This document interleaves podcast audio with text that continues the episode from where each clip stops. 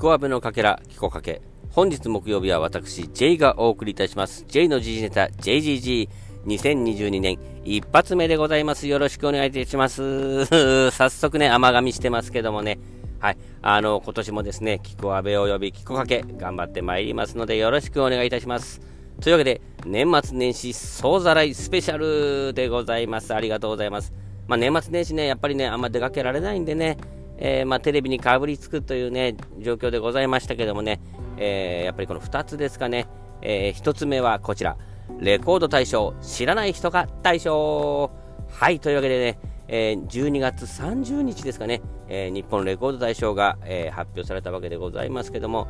ダイスのサーカスという曲がですね、えレコード大賞を受賞いたしました。おめでとうございます。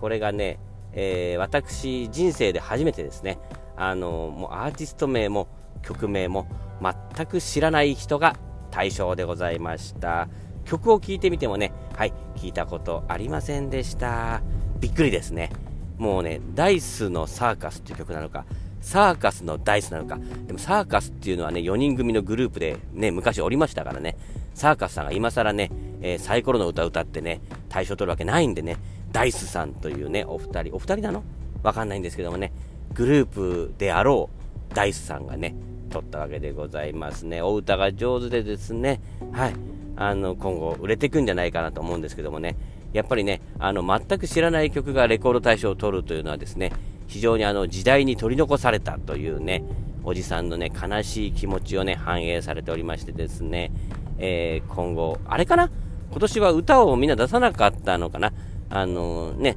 年間で20曲ぐらいしか多分出なくて、その中で、大スさんだったんじゃないのっていう感じもしますよ。ね。あのー、ほんと夜遊びとかでいいんじゃないの？夜遊びとかでも精一杯おじさんはね、夜遊びとうっせぇわで精一杯なんでね、えー、あと、オーサムクラブ？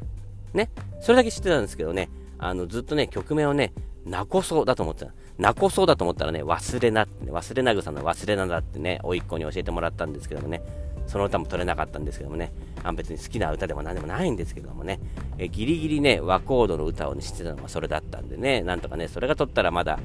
ね、面目役女って感じだったんですけどもね、え、あの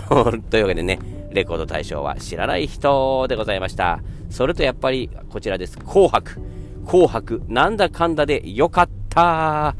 はい。ね、なんか視聴率はね、あんまり振るわなかったっていうことなんですけどもね、やっぱりね、あのー、ちょっと、あの、笑ってはいけないがね、放送がね、ちょっと今回休止になってね、やらないっていうことでね、ちょっとつまんないな、年末のテレビなんて思ったんですけどもね、えー、ザッピングしないでただただ紅白を流してればいいっていうのでね、非常に楽ちんでございました。そしてね、年末感がすごい出ましたね。やっぱ紅白見てるとね、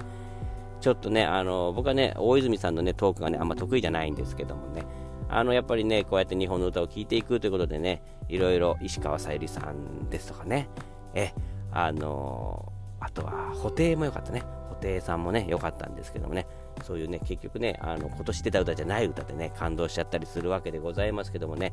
あとはやっぱり決名詞ですかね、決名詞がね、あの Life is Beautiful という曲でね、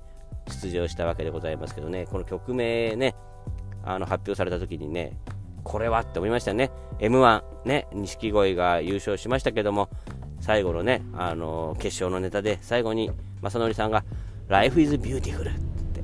締めたわけでございますけどもね、これは紅白これ錦鯉出るんじゃないの？つって、決命詞とコラボか？っつってね、もうワクワクして待ってたんですけどもね、あまりにいい曲すぎてですね、えー、多分ね、錦鯉さんね、出る隙間なかったんですかね。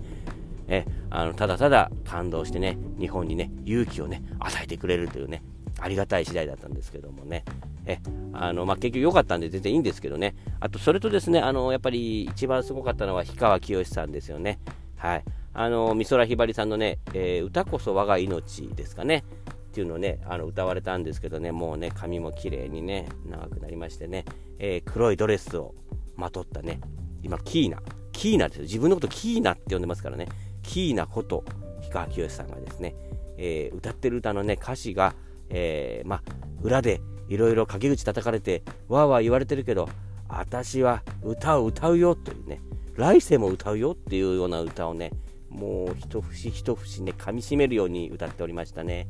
いや、すごくね、歌も良くてね、あのー、もちろんお上手なんですけどもね、なんでしょうね、えー、悲しきモンスターが生まれたなーっていうね、えー、非常にいい意味でね、いい意味で いい意味でっていや何でもいいんじゃねえかって話もあるんですけど、ね、いい意味でね、あのそういったね、モンスターが誕生した、